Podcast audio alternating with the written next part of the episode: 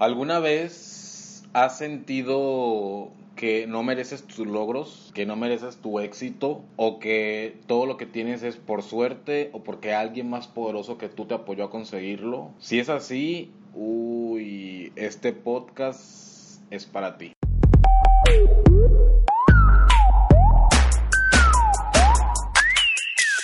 Hola, ¿qué tal amigos? ¿Cómo están? Yo soy Wender y este es el capítulo número 2 del arte del coaching y es, en este capítulo vamos a hablar de un tema interesante, muy interesante y mucho más común. De hecho, yo lo acabo de descubrir hace poquito, no crean que, que, tengo mucho tiempo de saber esto acerca de lo que vamos a hablar en un momento más. Acabo de descubrirlo hace poquito y me llamó mucho la atención. Yo creo que es importante, uno, que yo lo comparta con ustedes y dos, que mucha gente esté informada acerca de, de, esto que vamos a hablar a continuación porque la información es poder y si tú sabes que estás padeciendo de esto, de lo que vamos a hablar, seguramente vas a poder hacer algo con eso y sobre todo vas a poder gozar más tu éxito, tus logros y ser dueño de lo que tú creas. Vamos a hablar de un síndrome, un síndrome que denominan el síndrome del impostor.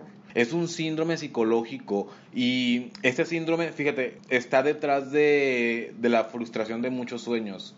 O sea, la gente que, que tiene muchos sueños y no logra conseguirlos, pues siente frustración por no conseguirlos o incluso cuando tiene avances o cuando tiene resultados de sus sueños, pues siente que no los merece o que no es suficiente. Es un fenómeno psicológico, ¿eh? Y ha estado estudiado y he investigado y hay muchos coaches eh, muchos eh, psicólogos que hablan acerca del tema porque es mucho más común de lo que nos imaginamos. O sea, es mucho más común de lo que podemos creer. De hecho, incluso yo creo que yo he estado en esta situación en algunos momentos de mi vida.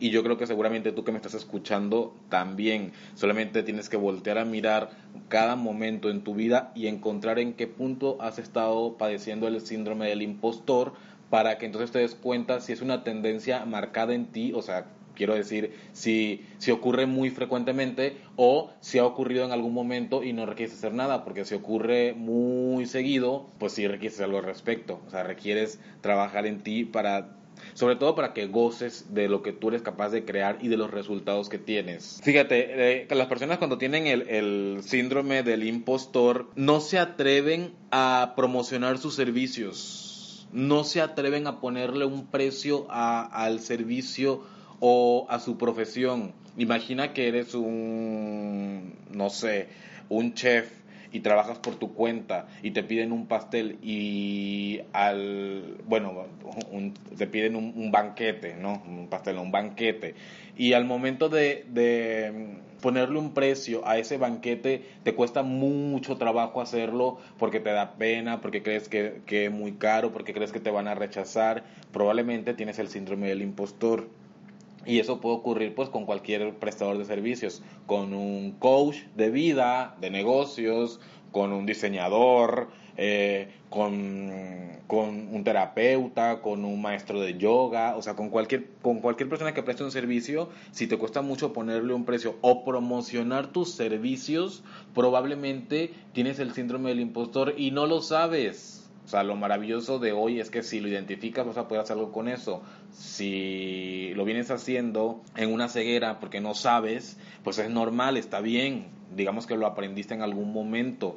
Pero la responsabilidad que cae en tus manos el día de hoy es que ya que lo sabes, ¿qué vas a hacer al respecto? ¿Qué vas a hacer con eso? Las personas que tienen el síndrome del impostor tienen miedo al rechazo y esto va muy, muy conectado con, con la vergüenza. O sea, es como como que sienten vergüenza de quienes son, de quién soy yo, de lo que hago, de lo que estudié, de lo que sé, y por eso, por ende, entonces, por consecuencia, no me siento suficiente para promocionarme o para ponerle un precio a lo que yo sé. Te voy a dar un ejemplo personal.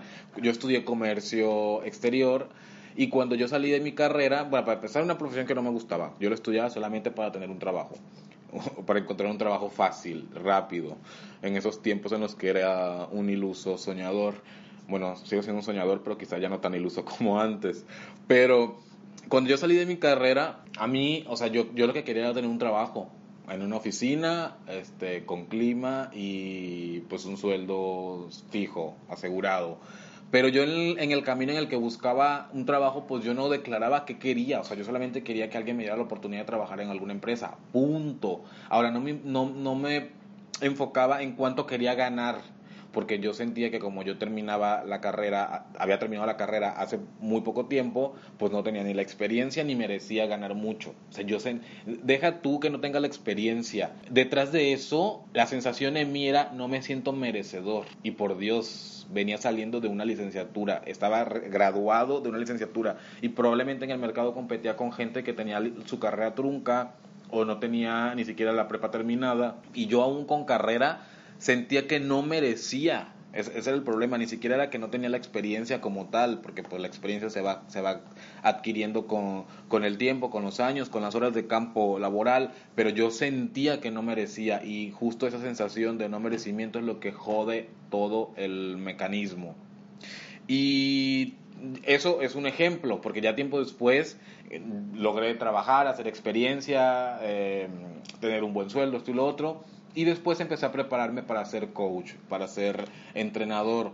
Y yo creo que es, fue una travesía padrísima que disfruté muchísimo. Eh, tardé como pues más de dos años entrenándome, preparándome para poder trabajar con la gente en un salón eh, de entrenamiento o, para poder dar coaching a a otras personas, sensaciones personales, eh, pero con todo y el tiempo que tardé en hacerlo y con todo lo que invertí yo en, en energía, en, en, dinero, porque obviamente eh, prepararse pues en, en esos aspectos eh, requiere invertir dinero también para que pueda ocurrir. Al, terminar esto, al término de, de, toda mi preparación, yo también sentía, o sea, mucha vergüenza al promocionarme. O sea, a mí me daban la oportunidad de dar un entrenamiento y me hablaban de sueldo y yo era como que sí, sí, sí, sí, sí, sí, sí, sí, sí, sí, sí, está bien. Y, como que me daba mucha vergüenza porque yo, o sea, creía que era suficiente con que me dieran la oportunidad de siendo que tenía la capacidad de, ya trabajar con la gente y que mi trabajo tenía un valor enorme, pero yo no lo veía. Al momento de dar eh, coaching personal, también me daba mucha vergüenza eh, Mm, ponerle un precio. A mí me decía, ay, quiero que me des una sesión de coaching y yo, sí, ok, ¿cuánto cobras? Y yo, para empezar a ponerle un precio era un dilema completamente. Entonces revisaba cuánto cobraban otras personas y luego decía, no, pero es que esa persona sí tiene experiencia, yo no tengo tanta experiencia, ¿cómo le voy a poner un precio? Este, ah, lo voy a cobrar un poco menos. Y total, entre tanto, entre tanto divagar y tanto darle vueltas, terminaba dando la sesión gratis y siendo un desastre porque pues yo creo yo creo hoy día que si tú no inviertes en ti no le das el mismo valor que cuando te lo regalan. Hay gente muy consciente, hay gente responsable que si, te, que si les regalas algo, lo van a aprovechar y lo, van a honrar y van a sacarle el máximo posible. Pero hay gente y es mucho más común que si te regalan algo no le das el mismo valor que cuando te cuesta, que cuando inviertes en eso, o sea, porque entonces el, el propósito es aprovecharlo y terminaba siendo un desastre, hasta tiempo después que entendí que lo que yo hacía pues era importante, tenía un valor enorme y, y obviamente tenía un precio, porque pues por toda la preparación, por todas las certificaciones, por todas las horas, por toda la experiencia y por lo que soy. Y si no empezaba en algún punto a ponerle un precio y a darle yo el valor, obviamente que nadie le iba a dar el, valor tampoco, evidentemente. ¿Cómo lo he superado? Primero, pues eh, eh, hay que cambiar creencias, es con un cambio de creencias. Si en algún punto tú dices, no soy suficiente, no tengo experiencia, no soy suficientemente bueno, lo que yo hice era aceptar que, que sí, en efecto, no era suficiente en ese momento, que no tenía la experiencia, aceptaba que no tenía la experiencia y aceptaba también que no era lo suficientemente bueno. Yo acepté, primero que nada, para poder darle la vuelta a todo esto, que no era lo suficientemente bueno en ese momento. La clave es añadir la palabra que te voy a decir. Así que si tienes donde apuntar o si tienes muy buena memoria, regístralo porque te va a servir. Y la palabra es todavía. Así es como yo modifiqué la creencia. No soy lo suficientemente bueno todavía. No tengo eh, experiencia todavía. Pero llegará un punto en el que sí. Porque estoy caminando hacia allá, me estoy preparando para eso. Si no soy eh, lo suficientemente bueno todavía y yo lo acepto desde ahí, tengo que estar consciente que esta es la clave para crecer, para avanzar, para prepararme.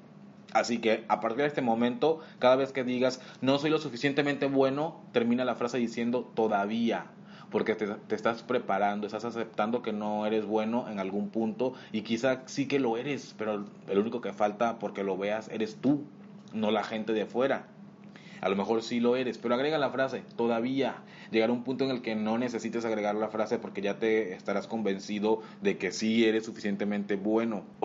Yo creo que ya con la experiencia y con todo lo que ha pasado, pues ya a mí no me cuesta el trabajo ni ponerle un precio a lo que hago, ni mucho menos eh, promocionarme. seguramente si me sigues en las redes sociales, en todas las redes sociales, AR del Coaching, en Facebook, en Instagram, AR del Coaching en YouTube y ahora que puedes escuchar estos podcasts en Evox, en Spotify, en iTunes, como, como, como, el arte del coaching, que es el programa que, por el cual me estás escuchando, puedes mirar que pues, hay un montón de promoción, de publicidad, en el que eh, tiene mucho que ver. Uno, pues mi imagen, y dos, lo que sé, y tres, lo que hago. Ya no me cuesta trabajo promocionarme, pero porque yo creo fielmente en lo que hago. Entonces yo creo mucho en lo que hago, en lo que sé, en lo que puedo ofrecerte, en lo que puedo crear contigo, porque no, no al momento de ser coach no es lo que yo voy a, a, enseñarte,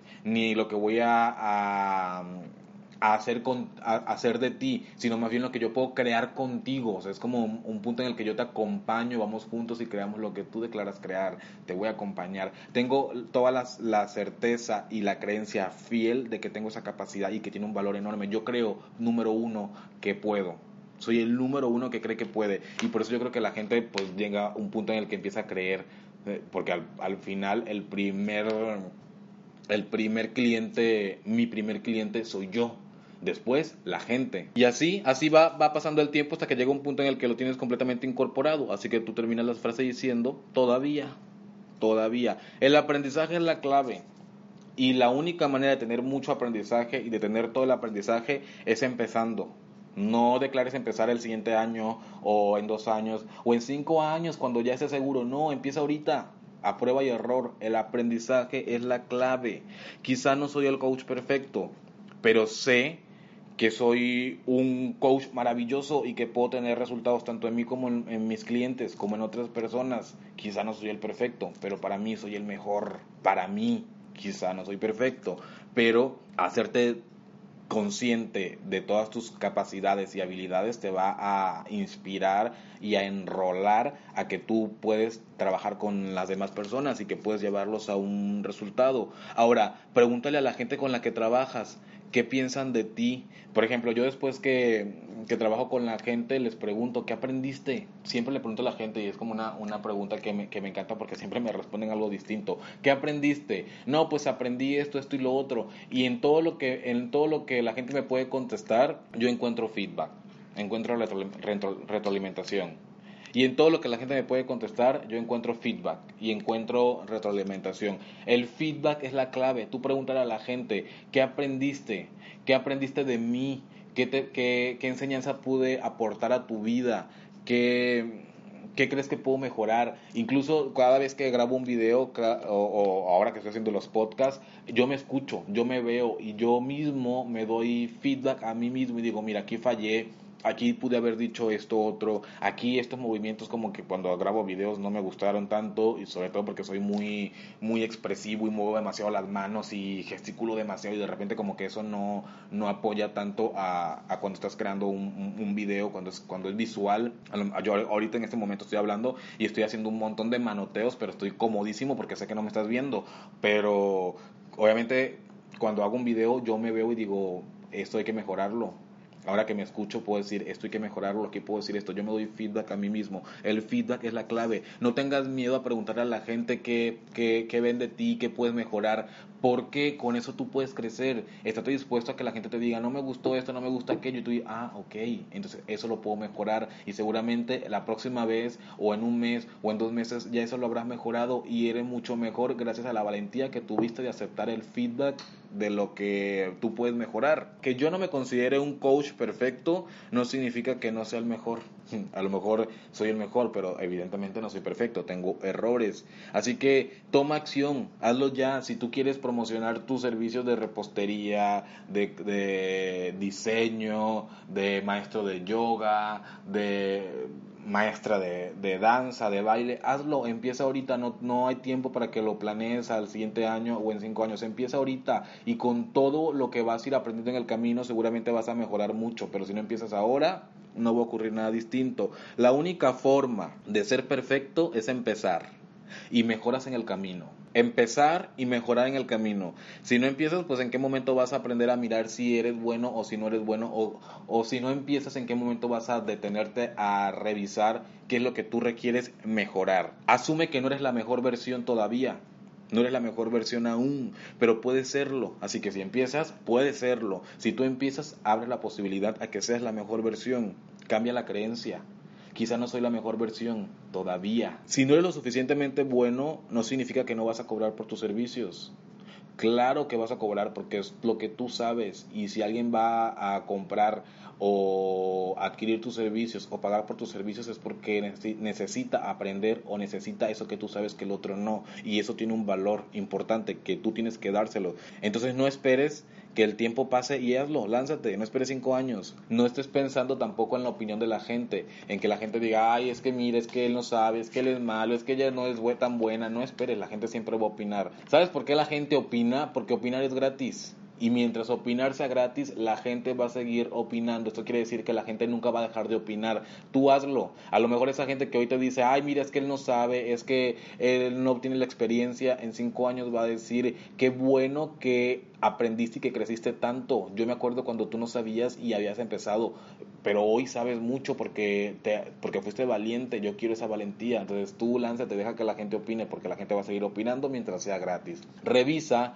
porque si tú vives en un pueblito donde pues tu familia tiene generaciones en generaciones haciendo lo mismo, si tú no quieres hacer eso, ten la valentía de decir, no quiero hacer esto, y si quieres irte a la ciudad o a una ciudad más grande, pues vete. Seguramente tu familia te va a decir, no lo hagas, aquí estamos bien, aquí, aquí vivimos muy bien, aquí estamos cómodos, pero eso lo hacen por, uno, por miedo a lo desconocido, y dos, por amor y por protegerte. O sea, mm, los padres tienen esa tendencia, la familia tiene esa, esa tendencia a que si tú te vas a lanzar algo que ellos no conocen, a querer que no lo hagas por protegerte, por amor, pero tú requieres ser valiente y hacerlo. Con este podcast te estoy dando muchas herramientas. El primero es, son es eh, la capacidad de que puedas mirar si tienes el síndrome del impostor para que tengas la información y puedas hacer algo con esto.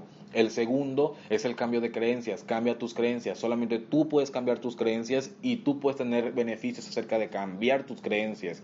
La tercera herramienta que te estoy dando es gestionar las opiniones ajenas. La gente siempre va a opinar y tú si de la opinión ajena puedes tomar ventaja aprendiendo de eso, mejorando, mirando cuáles son tus áreas de oportunidad y trabajando en ellas, tú ganas. Pero la gente no va a dejar de opinar, nunca. Te voy a dar una herramienta muy poderosa. Busca un tablero o busca una cartulina.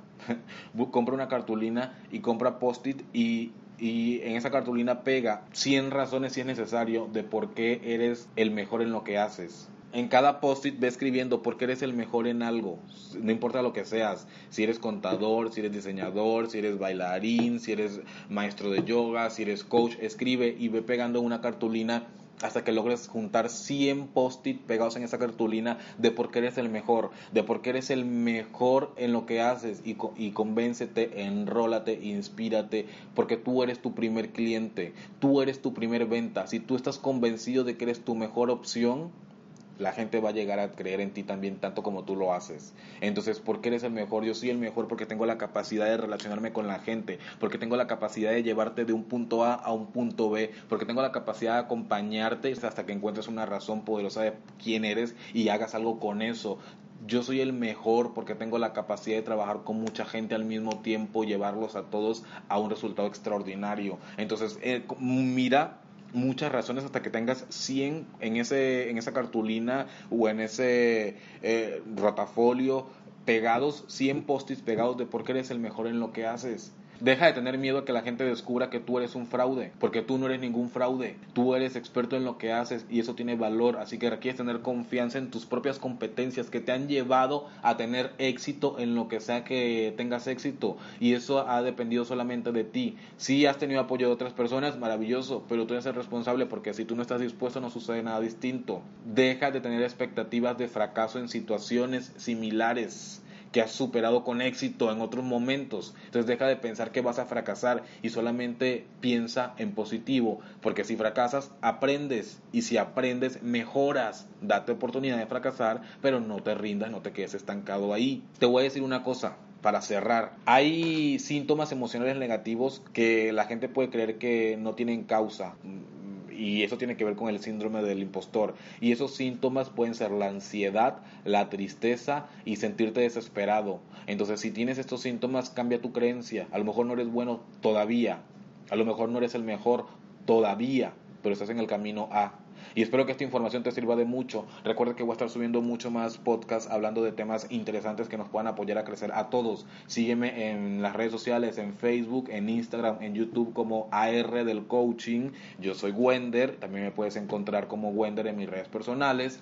Y eh, comparte este podcast. Si te gustó, si no te gustó, si quieres criticarlo, escribe tu crítica negativa debajo de donde sea que lo estés escuchando y pon lo que tú quieras. Me gusta leer hasta mierda y media, así que tú escribe si lo que sea. Si tú crees que hay alguien en tu vida que tiene este síndrome, pues compárteselo, sobre todo para que vea la información y pueda hacer algo con esto. Y espero que hablemos muy pronto. Yo tengo planeado eh, estar hablando contigo pues semana tras semana, así que espero que la semana que viene tengamos otro tema y sobre todo que estés ahí escuchando y compartiendo la información. Les mando un abrazo enorme, yo soy Wender y que tengan una linda tarde o una linda noche o una linda madrugada, sea la hora en la que estés escuchando este podcast. Hasta pronto.